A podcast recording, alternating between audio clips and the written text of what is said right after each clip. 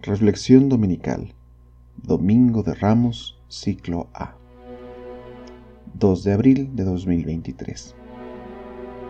Humildad, por Fray Fausto Méndez Osa.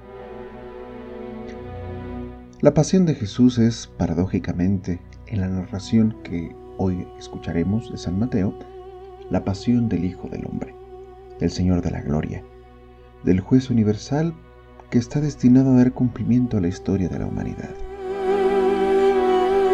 Iniciemos este momento de reflexión con un brevísimo sermón de San Agustín que sugiere el título Aquel asno somos nosotros. No te avergüences de ser burro para el Señor. Llevarás a Cristo. No errarás la marcha por el camino. Sobre ti va sentado el camino. ¿Se acuerdan de aquel asno presentado al Señor? Nadie sienta vergüenza. Aquel asno somos nosotros.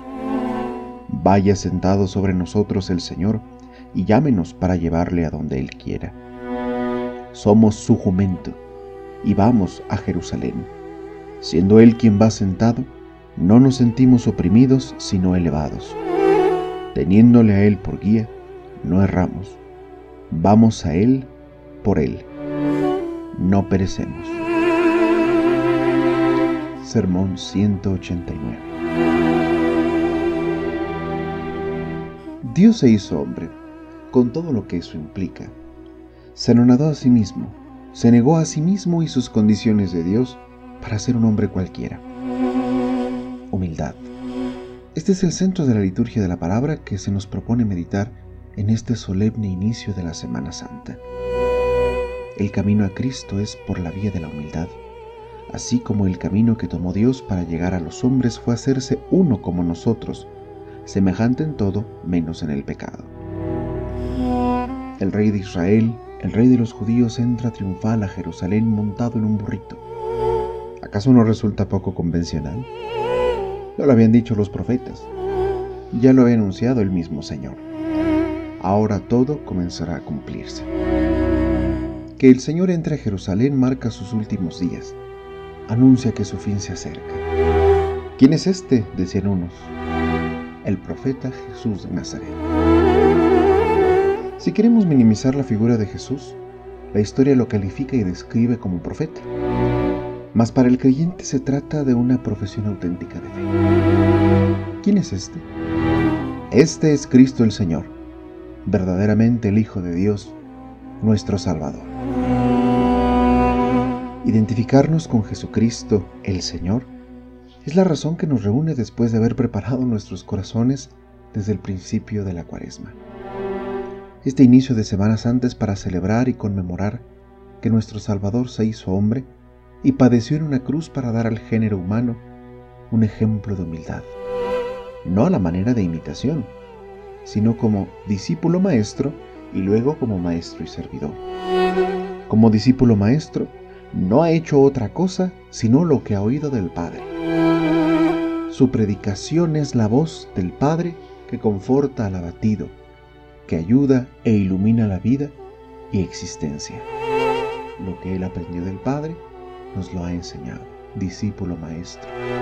Y como maestro servidor, es un maestro que vive cuanto hace y sin servirse a sí mismo, sirve a lo que predica. Muchas veces cuando se habla de humildad, se evita usar la palabra humillarse o humillar, en especial cuando se trata de reconocer un error, pedir perdón. Pero va de la mano con la humildad misma. Humillarse no se trata de empeñar la dignidad de la persona o someterse a la injusticia cruel de los tiranos o impíos, sino asumir en nuestro corazón y realidad la coherencia de nuestra fe. Ser cristiano es seguir a Cristo, y no hay Cristo sin cruz, y no hay cruz que no lleve a la resurrección. La palabra dignidad se refiere al valor intrínseco, es decir, que cada uno tiene en su ser por existir, por ser mismo, especialmente el del ser humano. Alude a la estima, al reconocimiento, al respeto y honor que aquella persona se merece pero se trata también de una noción que implica relación. La dignidad se predica de lo que tiene un rango eminente y merece ser reconocido en su valía. Insistimos, hay relación. Alguien tiene dignidad porque alguien se la reconoce. No hay dignidad sin reconocimiento de otro que le dé esa dignidad y estima. Sí, todos como personas tenemos dignidad y por sí solos no ocupamos que nadie nos diga que somos dignos de algo. Pero esto es lo maravilloso, hermanos. Tenemos dignidad no por ser quienes somos, por lo que tenemos, por la cuna o la cuenta en la que nacimos. Nuestro valor nos lo da Dios, por su amor. Somos sujetos de dignidad, porque nos ha hecho su imagen. Para Él su amor, que nos crea, salva y vivifica, es lo que nos hace dignos. Y entonces entramos en esta relación. Somos dignos porque somos imagen de Dios. Él nos ha hecho dignos y nos da dignidad. ¿Por qué entonces soportar una cruz si Él tanto nos ama? ¿Por qué las dificultades? ¿Por qué cantar como canta el salmista? Dios mío, Dios mío, ¿por qué me has abandonado? Escuchamos y parece reclamo, pero es el inicio de una oración ante momentos terribles cuando se burran de la fe del creyente. Confiaba en el Señor, si lo ama, pues que lo salve. Responde que a pesar de lo que sucede, él seguirá contando la gloria de Dios en lo privado y ante la asamblea. Es la tensión entre los momentos difíciles de la vida y la luz divina que nos acompaña y guía desde la fe y la esperanza. Esos momentos no se entienden sin la fe que promete y la esperanza que tenemos la certeza que llegará. Hermanos, la atención de la vida de Cristo es la atención que nos espera por oír y obedecer sus enseñanzas. De ser en un principio discípulos, ahora nos hace apóstoles, es decir, enviados a predicar con nuestra vida nuestra experiencia propia e íntima de Cristo, que es camino, verdad y vida. Que no nos avergüence la cruz de la bondad, el camino de la resistencia en las distintas adversidades en la construcción no de un mundo mejor. Eso no nos toca a nosotros. a nosotros nos toca construir el reino de los cielos. Como dice el profeta, podemos endurecer el rostro a los insultos y salivazos, pero no el corazón. Sí, somos los burritos que llevan a Cristo. Sin embargo, ¿nos pesa llevarlo? ¿Nos desespera seguirlo? Dios mío, Dios mío. ¿por qué me has abandonado? No, no lo hizo. ¿Por qué grita entonces? Su padre, nuestro padre, estaba con él desde el principio. Pero Jesús hace suyas nuestras lamentaciones, como hizo suya nuestra carne frágil, enferma, pero digna de todo su amor, de su vida, de su Hijo. Dios sabe lo que es perder un hijo.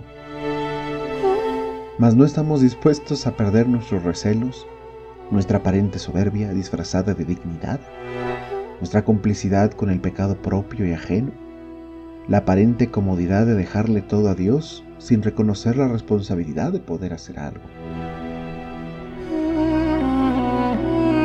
La humildad de los santos es la humildad de Cristo disponer el corazón para vivir un auténtico y real encuentro con Dios, en lo personal y en lo comunitario, negándonos a nosotros mismos no la felicidad o las bendiciones que del Señor recibimos, sino afrontando los retos del camino, las caídas, insultos, desánimos, las críticas por seguir a Jesús, por ser solo los burritos que lo llevan a cumplir su misión. Recordemos, como dijo San Agustín, Siendo Él quien va sentado, no nos sentimos oprimidos, sino elevados. Porque teniéndole a Él por guía, no erramos, lo estamos haciendo bien. La liturgia de este día hace presente la humildad en Cristo, sí, pero también en la antífona que escuchamos.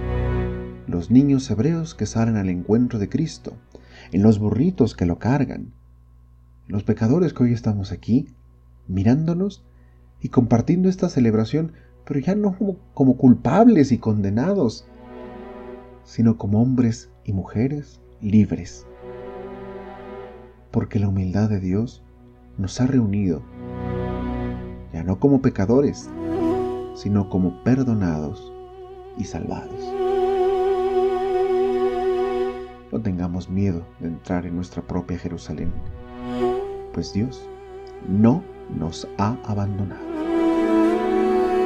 Dios contigo, conmigo, con nosotros. Feliz inicio de la Semana Santa.